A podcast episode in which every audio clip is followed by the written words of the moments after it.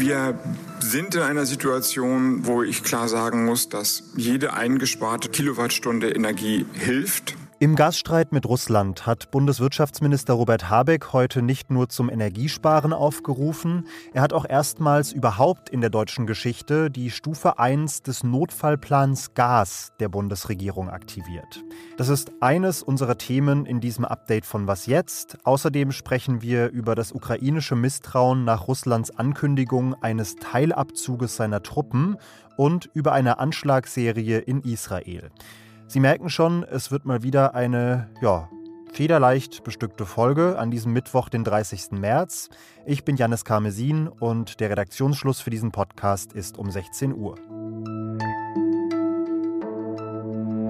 Nach den Verhandlungen zwischen Russland und der Ukraine gestern in Istanbul hatte die russische Seite ein Versprechen gemacht, Sie hatte gesagt, um Vertrauen aufzubauen, werde man seine Truppen unter anderem rund um Kiew erstmal reduzieren. Heute wurde tatsächlich bestätigt, dass sich östlich von Kiew aus einigen Vororten russische Truppen zurückgezogen hätten. Aber trotzdem sagt die ukrainische Seite, sie misstraue dem Versprechen und rechne nicht mit einem groß angelegten Abzug russischer Truppen. So hat es zum Beispiel auch der ukrainische Präsident Volodymyr Zelensky gesagt in einer Ansprache von gestern Abend, übersetzt durch einen Simultandolmetscher. Die, Ukraine, die Ukrainer sind keine Naivlinge. Wir haben in, äh, in 34 äh, Tagen die Invasion und innerhalb von letzten acht Jahren des Krieges im Osten gelernt, nur den Tatsachen zu glauben. Der ukrainische Botschafter in Berlin, Andrei Melnik, hat die Ankündigung Russlands als Täuschungsmanöver bezeichnet. Auch Vertreter der USA und Großbritanniens sind skeptisch. Und unsere ehemalige Russland-Korrespondentin Alice Botha sagt, dieses Misstrauen gegenüber Russland, das ist durchaus nachvollziehbar und vielleicht sogar geboten. Erstens wird nach wie vor gekämpft. Und zweitens haben schon frühere Konflikte und Auseinandersetzungen gezeigt, dass Russland das eine sagt und das andere macht. Ich erinnere an den vermeintlichen Abzug aus Syrien, als russische Truppen angeblich abgezogen worden sind und dann eben doch im Land blieben. Aber auch frühere Zusagen wie bei dem dem Minsker Abkommen Nummer zwei im Februar 2015, als es hieß, man werde die Waffenruhe einhalten und zunächst eben doch noch Fakten schuf, obwohl das ein klarer Bruch des Abkommens war. Insofern, in so einer Situation ist Misstrauen mehr als vernünftig und angebracht und die russische Seite sollte erstmal Taten sehen lassen, bevor man ihren Worten Glauben schenkt. Militärexperten halten es für denkbar, dass die Ankündigung auch eine taktische Komponente haben könnte. Möglicherweise zieht Russland tatsächlich Truppen aus dem Norden des Landes ab, wo diese sich im Moment ohnehin offenbar schwer tun, und schickt die Soldaten, Soldatinnen dann eben in die Ostukraine, um dort die militärische Kontrolle auszubauen. Dazu würde auch passen, dass Russland ja vor einigen Tagen ohnehin angekündigt hatte, sich auf die Kämpfe am Donbass in der Ostukraine konzentrieren zu wollen. Wenn wir keine Rubel bekommen, dann bekommt ihr auch kein Gas. Das ist in aller Kürze die russische Position im Gasstreit mit Deutschland und anderen europäischen Ländern. Russland will seine Gas- und Öllieferungen künftig nur noch in der eigenen Landeswährung bezahlt bekommen, um die Währung zu stabilisieren und um Sanktionen gegen die russische Zentralbank unterlaufen zu können. Die westlichen Bezieherstaaten inklusive Deutschland weigern sich aber, das zu tun, eben weil sie damit ihre eigenen Sanktionen aufweichen würden und sie berufen sich auf den Vertragstext der Euro- oder Dollarzahlungen für die Lieferungen dieser fossilen Brennstoffe vorsieht. Zwar wird Russland nicht, wie das ursprünglich angekündigt war, schon ab morgen nur noch Rubelzahlungen akzeptieren, aber die Sorge vor einem Lieferstopp in der näheren Zukunft, die bleibt bestehen. Um für diese Situation vorbereitet zu sein, habe ich heute Morgen die Frühwarnstufe nach der Gasverordnung ausgerufen. Das hat Bundeswirtschaftsminister Robert Habeck am heutigen Mittwoch angekündigt. Und diese Frühwarnstufe ist Teil des Notfallplans Gas. Den haben wir gestern an dieser Stelle schon ausführlich erklärt, deswegen würde ich es jetzt doch eher kurz halten. Dieser Plan regelt vereinfacht gesagt unter anderem, dass im Fall von akuter Gasknappheit im Land die Bevölkerung und zentrale Infrastruktur wie zum Beispiel Krankenhäuser erstmal primär weiter beliefert werden. Teile der Industrie müssten im Fall der Fälle aber auf Gas verzichten.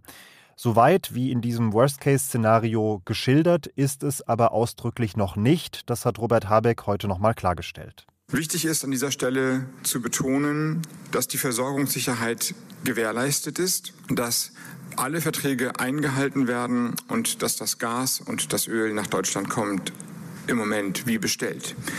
Es ist also eine Präventions- oder Vorsorgeentscheidung. In der Frühwarnstufe, die jetzt gilt, greift der Staat erstmal noch nicht regulativ ein. Es fließt weiter Gas wie gewohnt auch an die Industrie.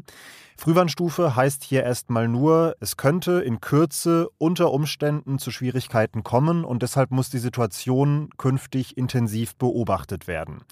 Zu diesem Zweck hat Robert Habeck heute einen Krisenstab für die Gasversorgung gegründet.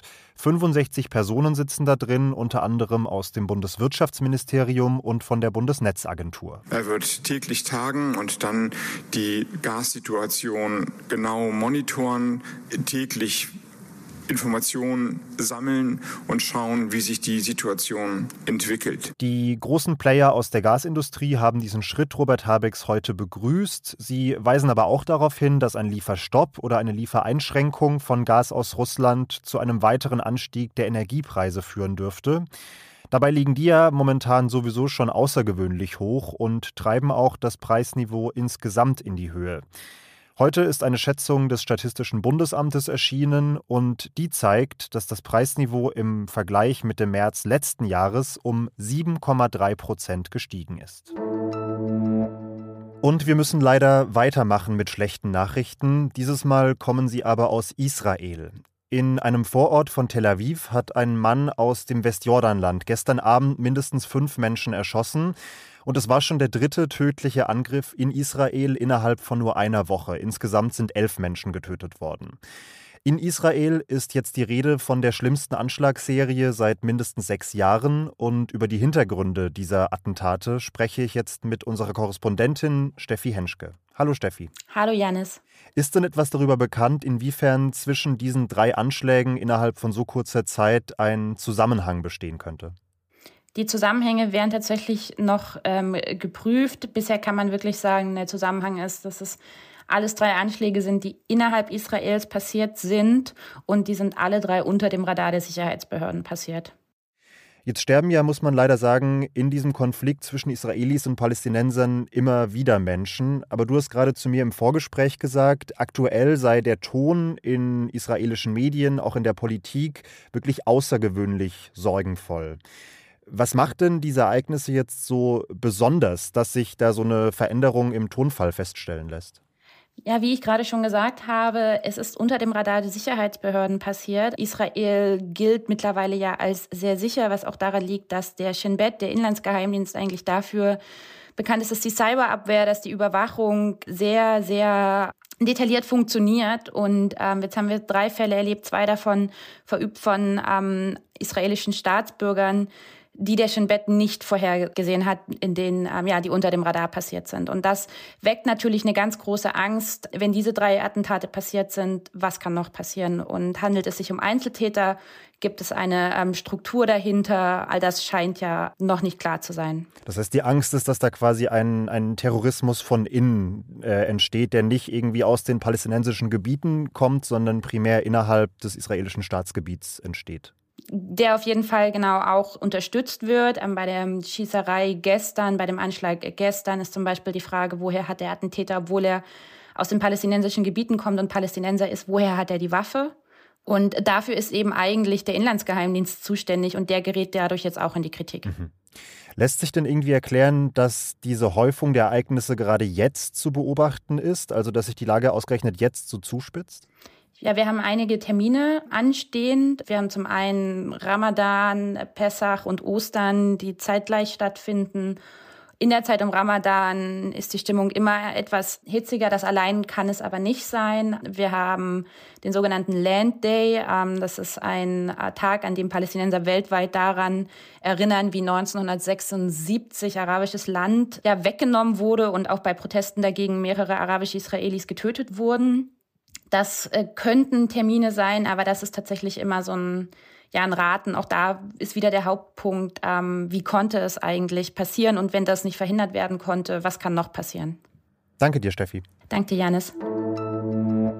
Und ganz kurz noch, um in diese Folge irgendeinen Hauch von Good News zu bekommen. Der Bundestag hat heute beschlossen, dass Pflegekräfte in Kliniken und Pflegeheimen einen gestaffelten Bonus für ihren Einsatz während der Corona-Pandemie bekommen sollen.